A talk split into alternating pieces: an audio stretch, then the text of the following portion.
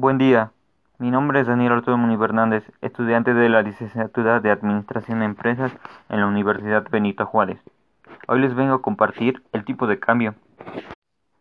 El tipo de cambio es una referencia utilizada en el mercado cambiante para conocer el número de unidades de moneda nacional que debe pagarse para obtener una moneda extranjera o similarmente. Un ejemplo sería, para obtener un dólar estadounidense se debe entregar 18 pesos mexicanos. El tipo de cambio entre México y Estados Unidos será de 18 pesos por dólar. El valor de tipo de cambio se divide en dos modos, tipo de cambio fijo y tipo de cambio variable.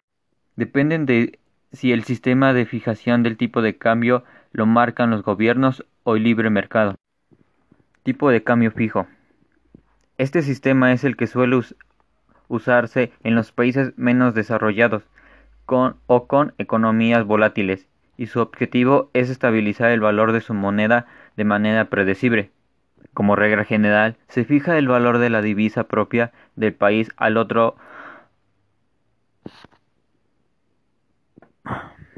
de otra, de otra moneda más grande de referencia y varía de la proporción que lo haga la moneda a la que está ligada.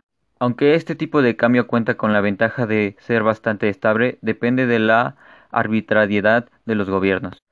Tipo de cambio variable. Ese es el tipo de cambio más usado en el mundo y su valor se basa en la oferta y la demanda del mercado, que hace que se autorregulen el valor de dos monedas dependiendo de la fortaleza de las economías que emiten esas monedas. Un ejemplo de tipo de cambio variable dado por el mercado es el del euro, cuyo valor no viene fijado de forma explícita por ningún gran organismo, sino lo que decide el mercado.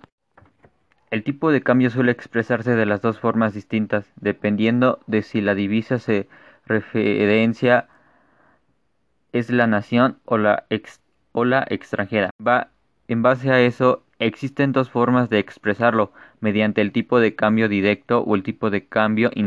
El tipo de cambio directo es la forma más usada en Europa. Se indica la cantidad de divisa nacional necesaria para adquirir una unidad de divisa extranjera. Por ejemplo, en el caso del país donde la moneda nacional es el euro, un dólar es igual a 0,81 euros. También se puede expresar como un dólar entre euro y 0,81. El tipo de cambio indirecto. Si en el sistema directo de la divisa base de referencia es la extranjera, en el caso del cambio indirecto, este sistema refleja la cantidad de la divisa extranjera que se recibe por cada unidad de la divisa basada nacional. Es decir, la divisa base sería el euro y se expresa así. Un euro es igual a 1,23 dólares o euro entre dólar 1.23.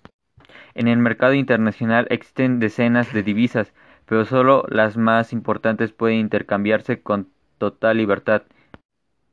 Estas divisas propias de economías muy desarrolladas reciben el nombre de divisas convertibles, a las que pertenecen el selecto grupo de once monedas, dólar americano, canadiense y australiano, euro, con corona danesa, noruega y sueca, yen japonés, franco suizo y libra esterlina.